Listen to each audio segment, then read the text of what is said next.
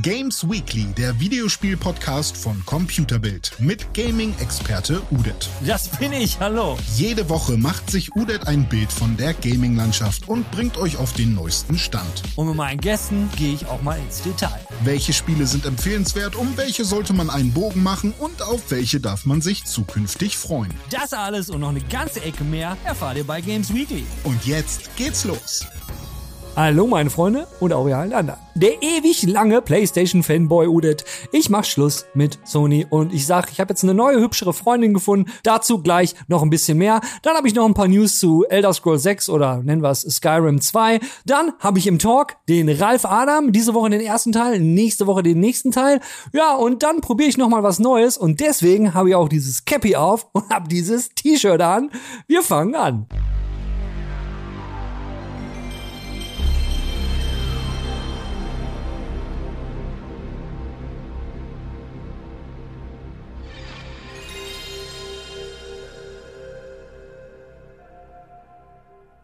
Das war die Boot-Up-Sequenz der PlayStation 1. Damit ging für mich alles los und ich habe jede einzelne PlayStation gehabt. Ich habe eigentlich fast immer alle Konsolen, aber PlayStation war die, die ich, wo ich wirklich jede einzelne Konsole immer gekauft habe. So, und jetzt ist der Zeitpunkt gekommen, wo ich mir denke, also ich will jetzt meine PlayStation 5 nicht verkaufen, aber ich glaube, ich wechsle, weil es gab heute eine News, die hat so ein bisschen für mich das fast zum Überlaufen gebracht. Was ist passiert? Ich habe äh, die Creedfall News gelesen. Creedfall, die geben so ein Update umsonst raus für alle Käufer des Produktes Creedfall äh, und äh, in dem Update ist so ein kleiner DLC drin und es ist ein Performance Boost drin, dass man, wenn man es auf der PS5 spielt, bessere Grafiken kriegt und so weiter und so fort. Das Ganze gibt's aber nur für die Leute, die sich auch Creedfall gekauft haben und nicht für diejenigen, die das über PS Plus bekommen haben. Ich meine, nur mal so am Rande, PS Plus zahlt man ja nun auch monatlich für. Zwar weniger, aber man zahlt auch monatlich dafür. Das ist jetzt auch nicht das erste Mal, dass Sony das gemacht hat. Und ich habe so die News gesehen, habe mich so, ne, wie ich halt so bin, also so ein bisschen drüber aufgeregt. Scheiße, was soll denn das?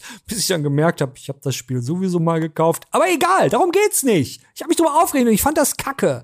Und dann habe ich mal so nachgedacht und dachte so, also meine Probleme mit Sony, die sind ja schon ein bisschen älter. Also im Grunde genommen müssen wir jetzt eine Dekade zurückgehen. Vor zehn Jahren habe ich mir schon mal geschworen, ich hole mir nie wieder ein Produkt von Sony. Wisst ihr, was vor zehn Jahren war? Vor zehn Jahren wurde das PSN nämlich mal gehackt. Und da wurden insgesamt 2,2 Millionen Kreditkartendetails wurden einfach so ins Internet geballert. Damals gab es dann auch noch äh, so eine Webseite, wo man checken konnte, hey, bin ich betroffen? Ich war sogar betroffen, musste mir dann eine neue Kreditkarte holen und die verdammte Volksbank wollte auch noch Kohle von mir. Da war der Schaffrat natürlich richtig sauer. Haben wir gedacht, so, ne, Sony, nie wieder. Aber ihr wisst ja alle, wie es ist. Dann kommen dann irgendwelche Exklusivtitel. Ich bin schwach. Ja, ja. Vielleicht werde ich auch in diesem Fall wieder schwach werden. Aber, ey, Sony hätte schon wieder so eine Nummer abgezogen, wo ich denke so, nee, nee, nee, nee, nee, ich will nicht mehr. Und genau deswegen habe ich mir gedacht, so, das war's jetzt.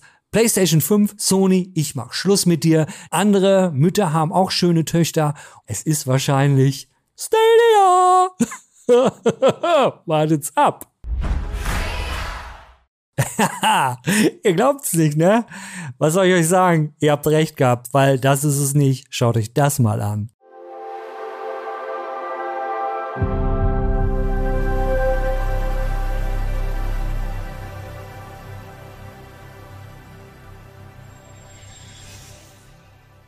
Natürlich nicht Stadia. Ich meine, hallo? Bleib bei meiner Meinung. Stadia wird total abkacken. Ist ein Google-Produkt. Bei Google läuft eigentlich nur Google und der Rest ist irgendwie Krütze. Da in der Ecke unten steht nämlich ein Gaming-PC, da kann ich drauf spielen. Ich werde mir den Xbox Game Pass holen. Und jetzt gibt's ja auch das gute alte Cloud Gaming auch von Xbox. Und wenn ich möchte, kann ich das Ganze auch einfach hier auf meinem, auf meinem iMac spielen, wenn ich Bock drauf habe. Ja, Controller, spielst du mal iMac. Das geht nämlich jetzt auch. Oder ich hole mir diesen schicken neuen Controller. Ja, neu gibt, ist der jetzt nicht. Der hat ein neues Branding um drauf. Den gibt schon seit 2020, einen Controller. Jedenfalls kann ich mein Handy einspannen und kann dann Spiele drauf streamen und kann die dann da spielen.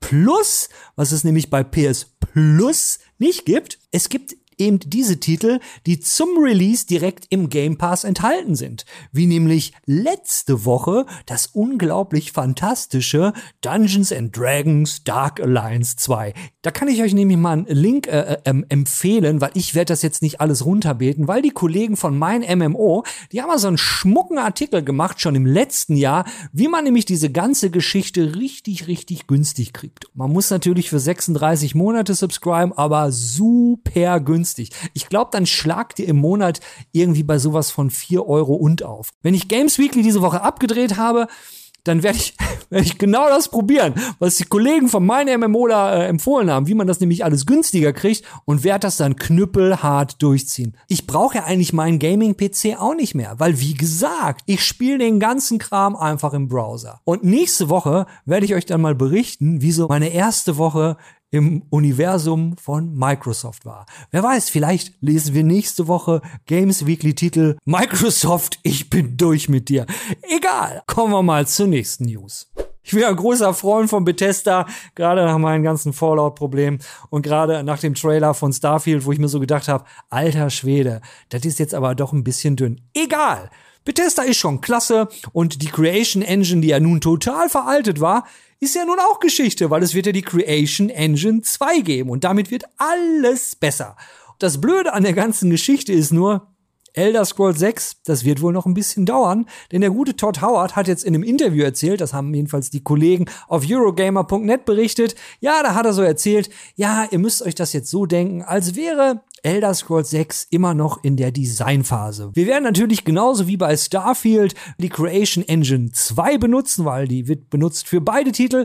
Aber dann werden sie sich die Frage stellen, wird die Technologie es denn packen, das, was wir jetzt in Elder Scrolls 6 vorhaben. Weil das, was sie in Starfield gemacht haben, kann ja sein, dass sie dann, ne, sie sind ja noch in der Designphase für Elder Scrolls 6, dass die auf total crazy verrückte Ideen kommen und so denken so, es hat in Starfield zwar schon ganz gut funktioniert, aber jetzt packen wir noch eine Schippe drauf und in Elder Scrolls 6, da werden wir noch mal so richtig ein vom Leisten ziehen. Es ist noch sehr, sehr lange hin bis Elder Scrolls 6. Also selbst Todd Howard, der ja gerne mal Dinge schönt, noch sagt, Leute, stellt euch vor, wir sind noch in der Designphase. Naja, wenn ihr mich fragt, dann sind wir noch vier bis fünf Jahre entfernt von dem Titel. Das gibt mir vier bis fünf Jahre, mich so richtig, so richtig aufs Microsoft Xbox Universum einzuschießen.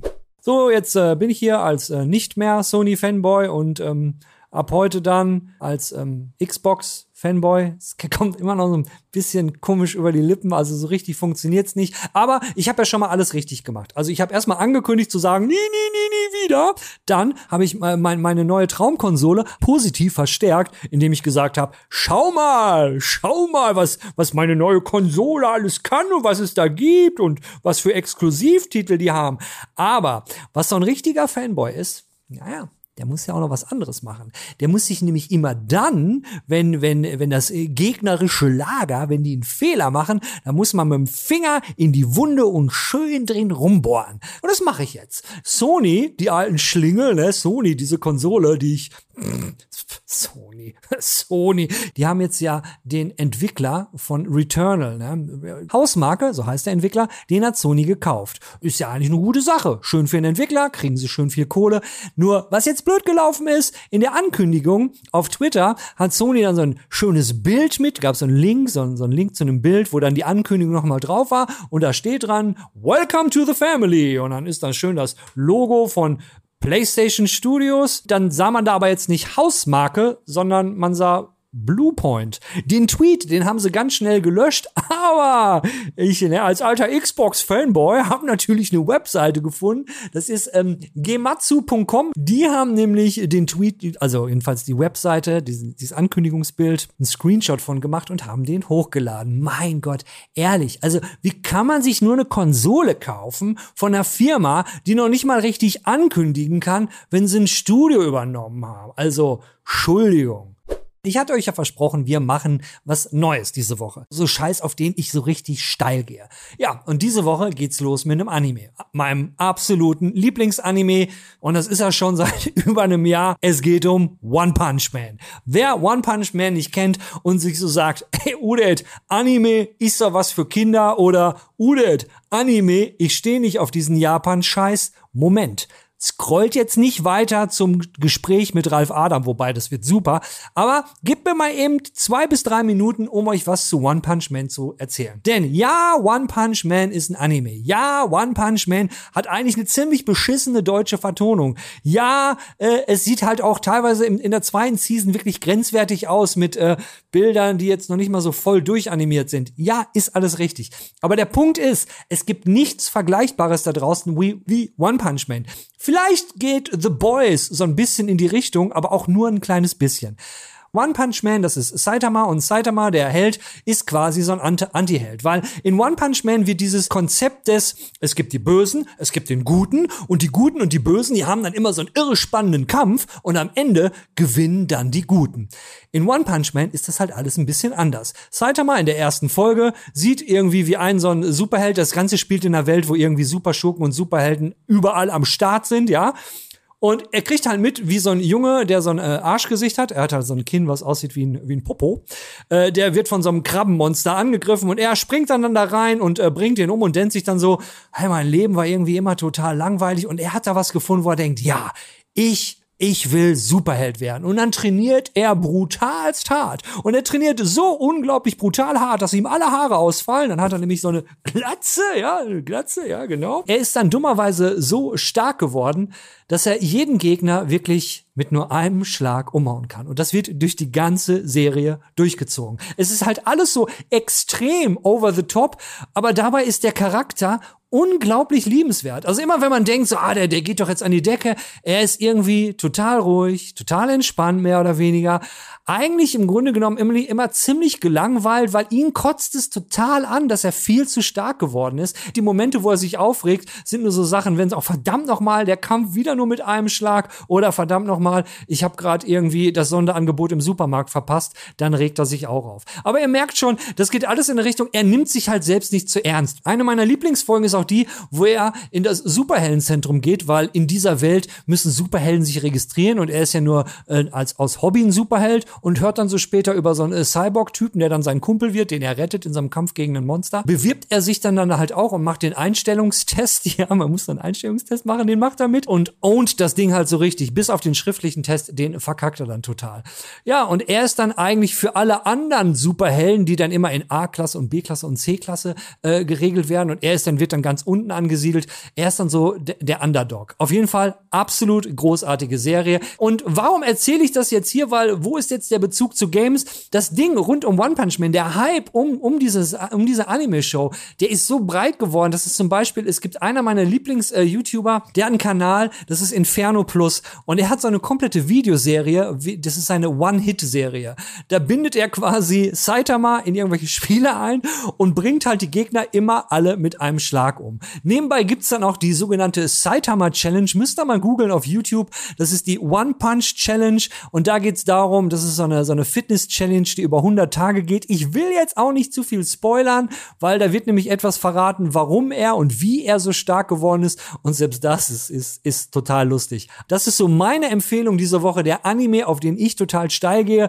Kann gut sein, dass ich euch in Zukunft noch ein paar andere Animes vorstelle. Ähm, kommt drauf an, wie ihr zu diesem Segment in den Kommentaren reagiert. Wenn ihr Bock drauf habt, mehr zu hören, was für Animes ich noch schaue, dann kann ich auch mal die vorstellen, die vielleicht nicht so super bekannt sind. Ja, ich bin natürlich auch Crunchyroll Abonnent und ähm, bin da auch extrem viel unterwegs. Und natürlich habe ich auch eine Menge Oldschool Animes gesehen, sogar zu der Zeit als Animes, als wir die noch Mangas genannt haben. Das war so Mitte bis Ende der 90er. Ja, ja, so lange bin ich schon dabei. Jetzt, jetzt kommen wir nämlich zum Talk mit dem Ralf Adam. Wir sehen uns dann, wenn ihr Bock habt, äh, am Schluss nochmal, wenn ich mit dem Ralf Adam durch bin. Dann gibt's nämlich, wie ihr wisst, die gute alte Abmod für die Freunde.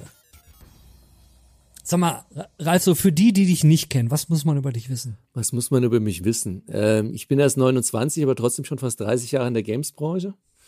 Ähm, ich glaube, nächstes Jahr werden es 30 Jahre. Ähm, habe angefangen damals bei einer kleinen Firma, einem kleinen Vertrieb in Frankfurt, die nannten sich Bomico. Und dummerweise habe ich irgendwann später gehört, dass ich irgendwie drei Wochen zu spät angefangen habe, weil bei uns, wir hatten so eine Serviceline, wo Kunden anrufen konnten, wenn sie Fragen haben, die wurde mit Studenten besetzt. Und einer der Studenten war Kaya Jana. Der Comedian. Der ist nur drei Wochen vor mir. Wahrscheinlich hat er gehört, dass ich anfange, dann hat er aufgehört, keine Ahnung. Ähm, den habe ich leider verpasst, was ich bis heute bereue. Das Witzige war aber, die Sunflowers, ähm, kennt, äh, sorry, die, die Bomiko kennt man heute wahrscheinlich nicht mehr, aber der Geschäftsführer wollte auch irgendwann Spiele für den deutschen Markt machen, weil die haben halt nur ausländische Spiele vertrieben, teilweise auch von großen Interplay, Maxis und so, aber der wollte halt dezidiert Spiele für den deutschen Markt und hat dann ein, dafür ein zweites Unternehmen gegründet, zu dem ich dann gewechselt bin und der dritte oder vierte Angestellte da war. Das war die Sunflowers und die kannte man dann zumindest noch durch die Anno-Reihe damals, ich war noch auch vor Anno schon dabei mit, wir hatten damals die Fuga legendär, die Fuga 2, Aufschwung Ost, ein Spiel über den Mauerfall und den Aufschwung im Osten. Und da habe ich eigentlich so. Die, die, ja. die, die, die Fugger, Entschuldigung, die Fugger war für mich immer nur Die Fugger. Ich habe das das erste Mal gesehen und wusste nicht und wusste nicht, wer die Fugger sind. Ich bin ja total ungebildet, ne? Aber Entschuldigung, Entschuldigung. Nein, alles gut. Ich falle wieder so rüde ins Wort. Jetzt erzähl mal weiter. alles gut. Und im Prinzip habe ich bei der Sunflowers ähm, das war damals so eine coole Zeit. Also hat eigentlich noch jeder alles gemacht. Ich sage immer, ich, mein Hintergrund ist ja tatsächlich Programmierer. Also ich habe nach der Schule noch Programmierer gemacht und bin dann eben in die Spielebranche rein, wobei ich immer schon Spiele entwickelt habe, schon auf meinem C64 als junger Nerd in den 80ern. Aber wollte eben auch immer Spiele machen und bin dann aber bei der Sunflowers tatsächlich, am Anfang habe ich noch programmiert, ich habe sogar noch Grafiken gemacht, so gepixelt. Ich sage mal, ich habe alles gemacht, bis auf Musik komponiert. Und bin dann aber, als die Teams dann größer wurden, immer mehr so ein bisschen rein. Also wenn ich Glück hatte, durfte ich immer noch ein bisschen Game Design noch machen, also kreativ. Und habe aber dann immer mehr so das, wir hatten damals noch nicht einen Begriff für, aber so im Prinzip, ja, die, die, die, die Firmenmami, du kennst das, du hast es auch gemacht, ne?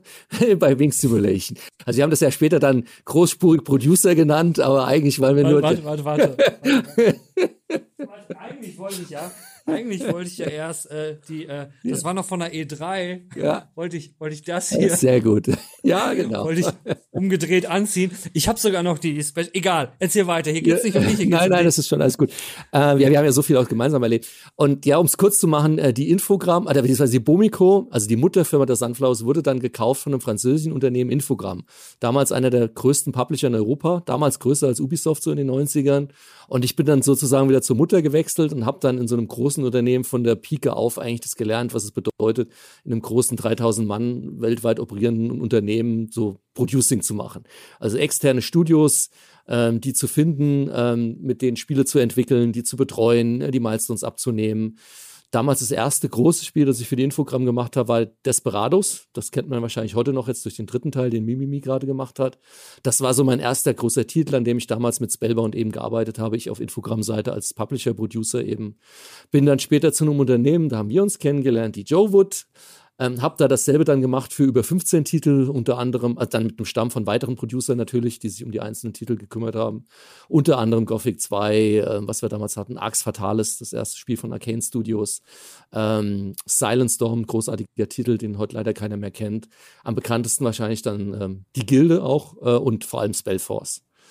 Hab mich danach dann selbstständig gemacht und habe das über viele Jahre ähm, als Freier eben meine Dienste sozusagen als Gun vorher ja angeboten. Sprich, ich habe als freier Producer, teilweise auch noch als Game Designer für Unternehmen gearbeitet, unter anderem Disney, für Ubisoft. Habe dann eine Zeit lang nochmal einen Abstecher gemacht ins Free-to-Play, ich hätte jetzt fast gesagt Gewerbe, das klingt anrüchig, aber kann sich jeder seinen Teil denken. Ähm, und habe ein Unternehmen erst anfangs beraten als Freelancer auch und habe dann nochmal fest ähm, am Ende sogar als, als ähm, VP, also Vice President für Production, die ganzen Titel betreut. Das war die Gameforge, gibt's ja auch heute noch. Und ich war bei der Gameforge, als sie damals noch ein 20-Mann-Startup waren und bin dann gegangen, als wir 700 Mann waren, über vier Jahre. Also war auch eine interessante Erfahrung. Hab nochmal einen kleinen Abstecher ins, ins Filmgewerbe gemacht, also im Filmbereich ähm, ein paar Filme, also reine CGI-Filme, aber im Kino, unter anderem der, der siebte Zwerg, ähm, diesen Otto-Film mit einem ähm, Grafikstudio in Würzburg, mit denen ich früher schon zusammengearbeitet habe. Die kommen auch aus dem Games-Bereich eigentlich und die heute auch noch im Games-Bereich arbeiten.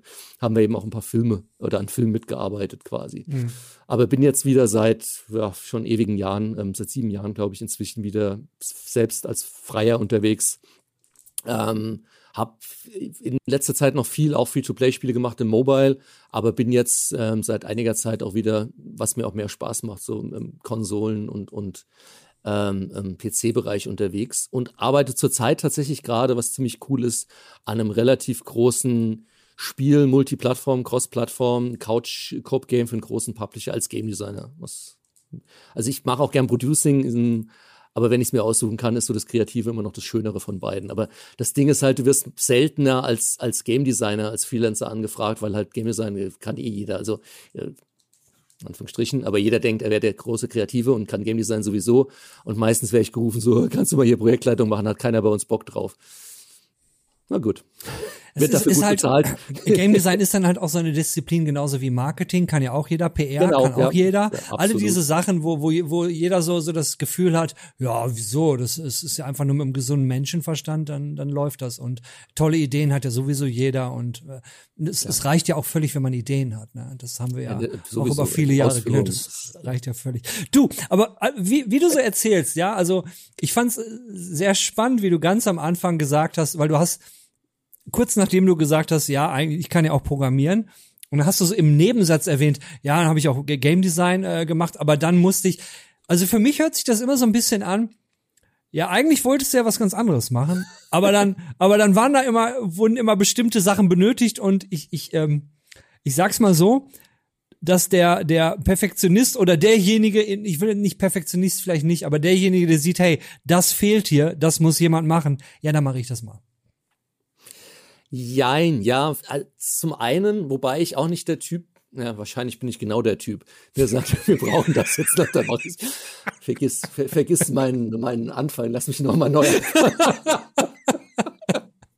Aber ich glaube, ähm, also was ich hoffe ich, würde man, wenn man andere Leute fragt, die mit mir zusammengearbeitet haben, dass sie es das auch bestätigen.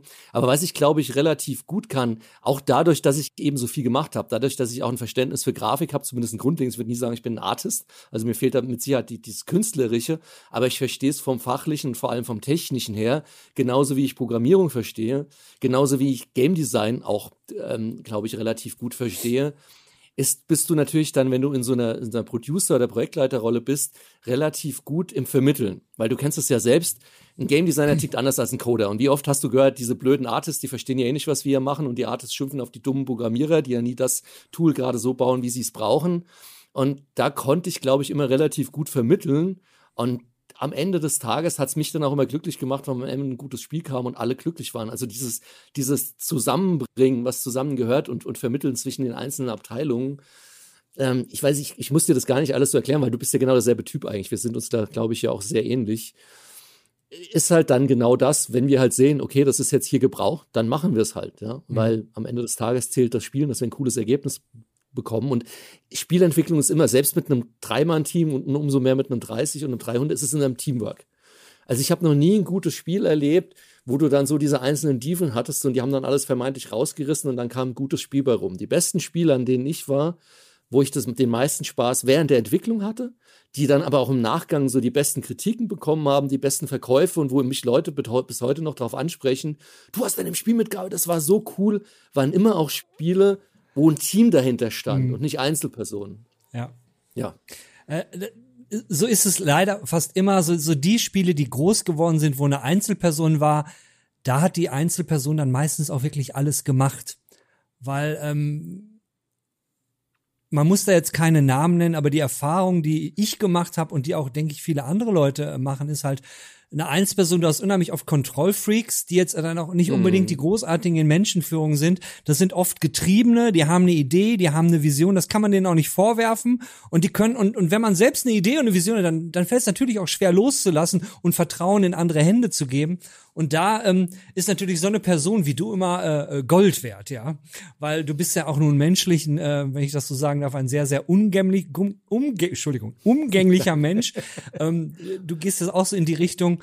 Also ich habe es noch nicht geschafft, in den letzten 20 Jahren jemanden zu treffen, der mir gesagt hat, also, oh, nee, Ralf Adam, ah, der geht gar nicht, du. Das ist, das ist, ein, ist, ist ein ganz komischer Vogel. Ne? Also der ist mir. Die habe ich alle beseitigt. Ja, ja. Die liegen irgendwo Nein. in einem Mauerwerk genau, deines, ja. deines ähm, äh, ähm, Karaoke wer, wer, den kenne ich nicht, habe ich noch nie gehört. Der, der hat hier nie gearbeitet.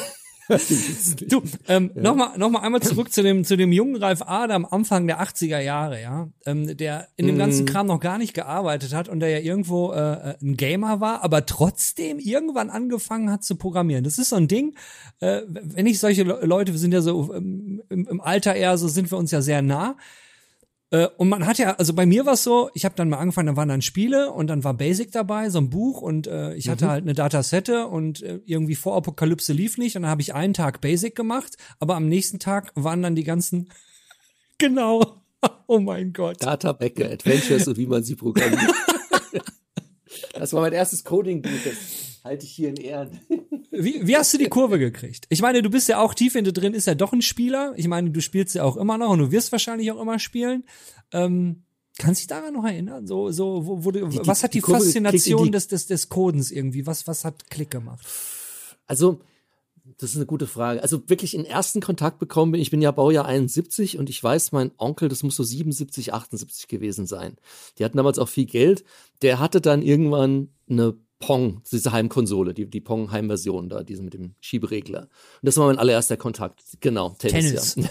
Ja. und dann war ich addicted. Ähm, und im Prinzip ähm, habe ich, glaube ich, mein C64, wann habe ich den bekommen? 83 äh, oder sowas.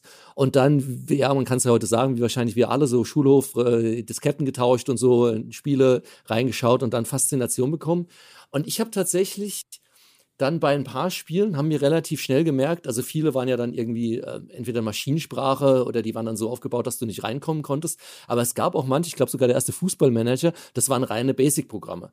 Das heißt, da konntest du dir einfach den Code anschauen, wie haben die das gemacht. Plus es gab ja dann immer auch diese Heftchen, damals die ASM und C64 Inside und so mit den Listings, die du dann abtippen konntest. Happy Computer, noch lang vor ASM, ASM war ja später. Happy Computer war das ja.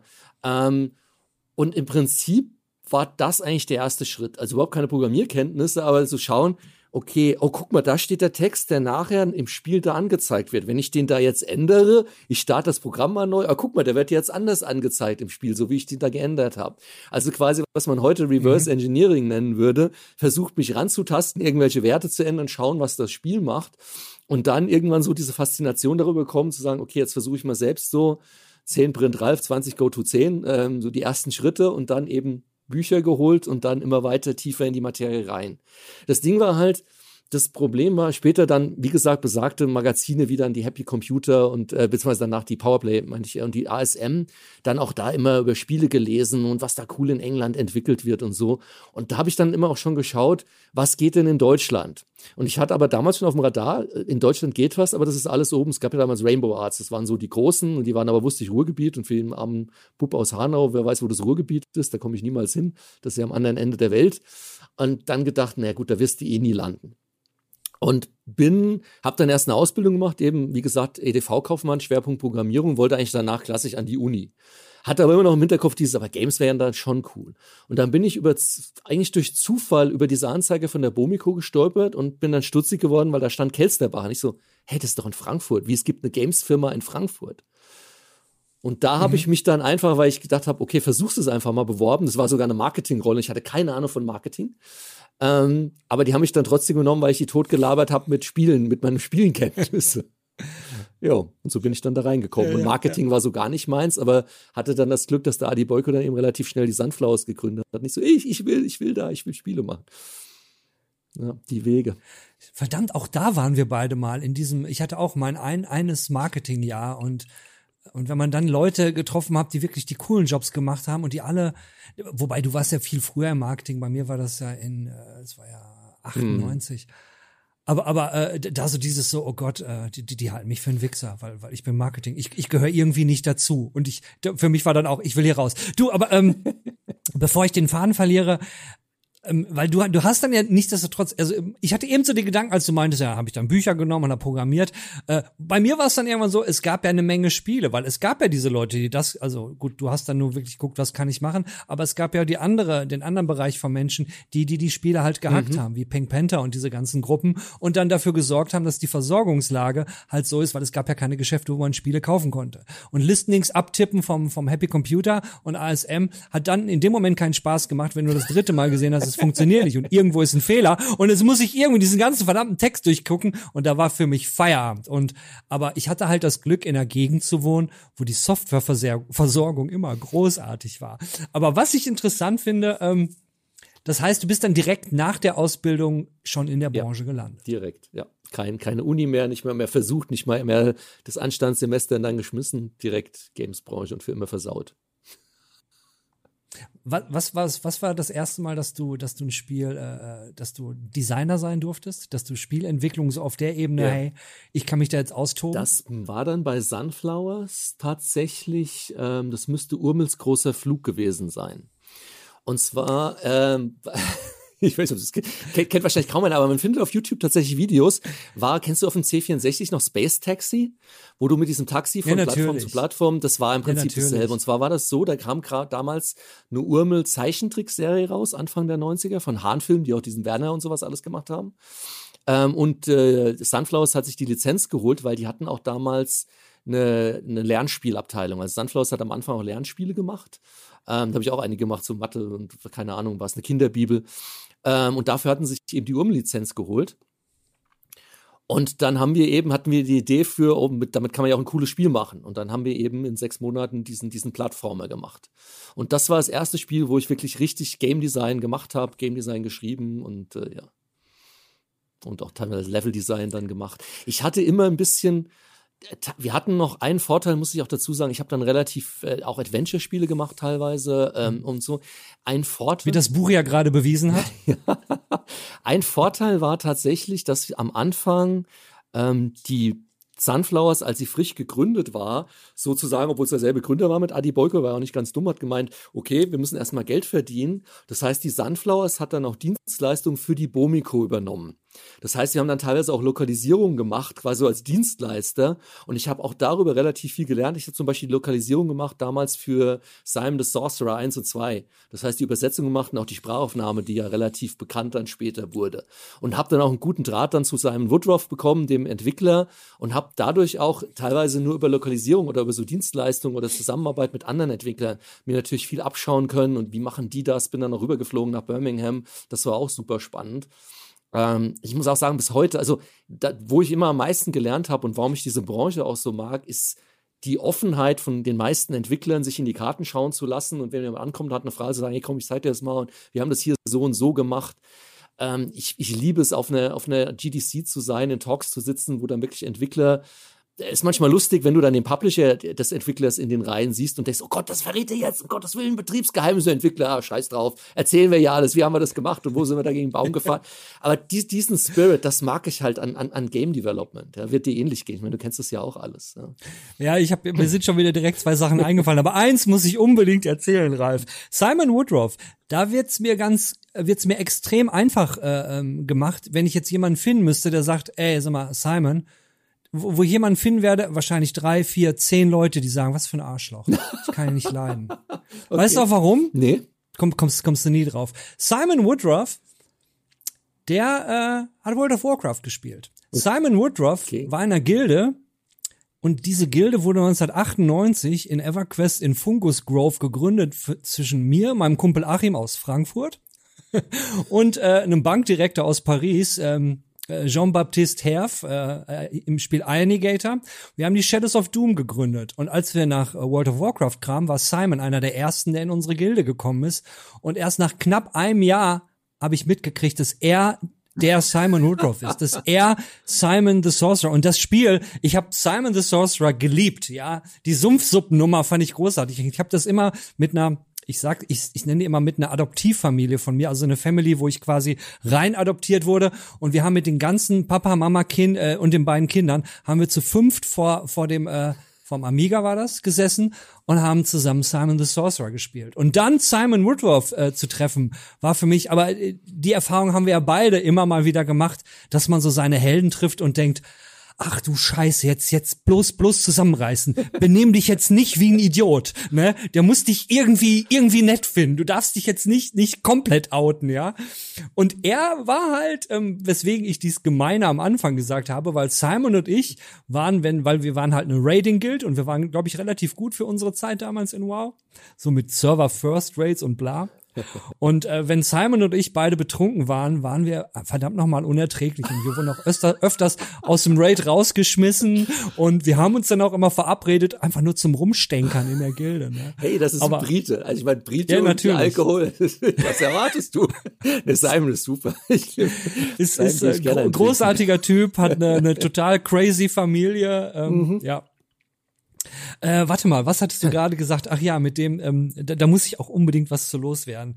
Äh, was hast du denn mal aus Versehen rausgequatscht, wo dir jemand im Nachhinein gesagt hat, ey Ralf, ähm, wusstest du nicht, dass der da und da arbeitet? Kannst du dem noch nicht erzählen?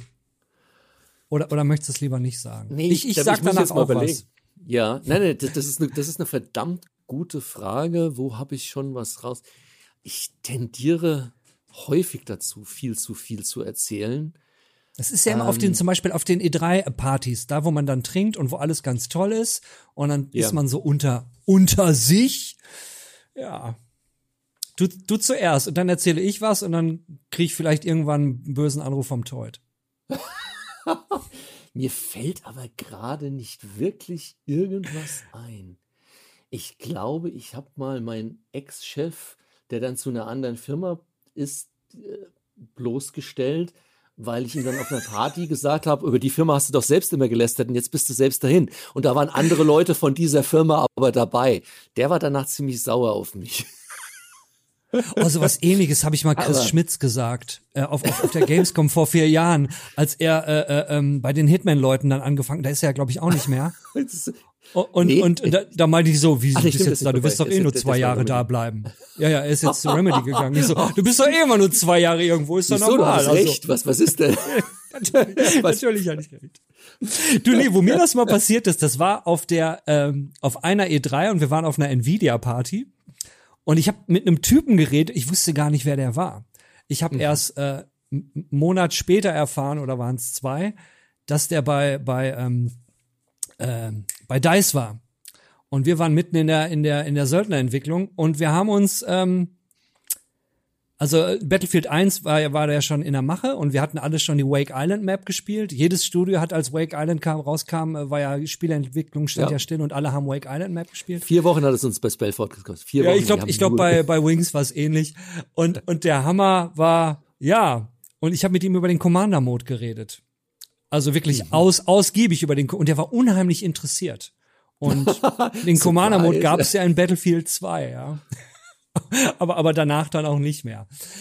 Ralf, jetzt haben wir auf jeden Fall die, die, die, die Vergangenheit schon mal durch und wir müssen jetzt mal ins Hier und Jetzt kommen, weil ich sehe, das ist jetzt der erste Teil, wir sind jetzt fertig. Wir tun jetzt einfach so, ne, wir sagen jetzt schon mal Tschüss an alle, weil äh, wir lassen jetzt eine Woche vergehen.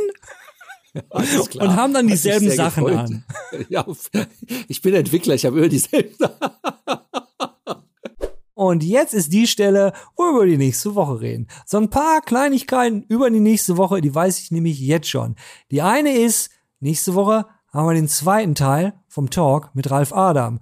Ich lese einfach nicht mehr. Ich lasse mir den ganzen Schussel, ich lasse mir das alles vorlesen, ja, pack mir das auf die Ohren und lasse mir die Bücher vorlesen bei Audible. Und da würde ich euch nächste Woche gerne mein absolutes Lieblingsbuch vorstellen. Nein, es ist nicht Ready Player One, weil nachdem ich den Film gesehen habe, kann ich das Buch, welches ich viermal durchgehört habe, nicht mehr hören. Nein, ich meine ein anderes Buch und es ist geschrieben von einem Technologiejournalisten. Nächste Woche ist erstmal die letzte Games Weekly. Ja, so sieht's aus.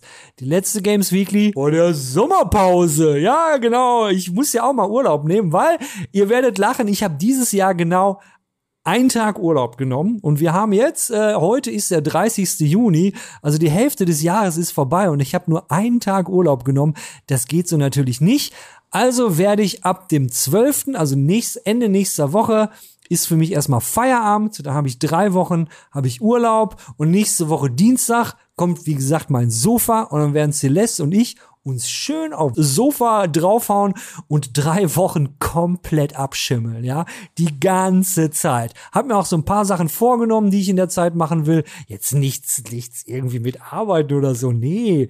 Ich werde zum Beispiel Nio 2 ich will Neo 2 durchspielen. Habe ich irgendwie immer noch auf der Bucketlist und jetzt ist es soweit, ich hab Bock. Aber vielleicht kommt mir auch die neue Diablo-Season in die Quere, weil äh, was in der nächsten Diablo-Season kommt, da gibt's die neuen Ethereal-Items. Habe ich auch Bock drauf. Naja, eins von beiden Sachen werde ich machen. Nächste Woche im Abspann werde ich wahrscheinlich noch ein bisschen mehr dazu erzählen zu haben. Die drei News sind raus. Ihr wisst, was euch nächste Woche erwartet. Bis dahin, ihr kennt das ja, wünsche ich euch schönen Abend, schönen Tag, schönes Leben. Tschüss.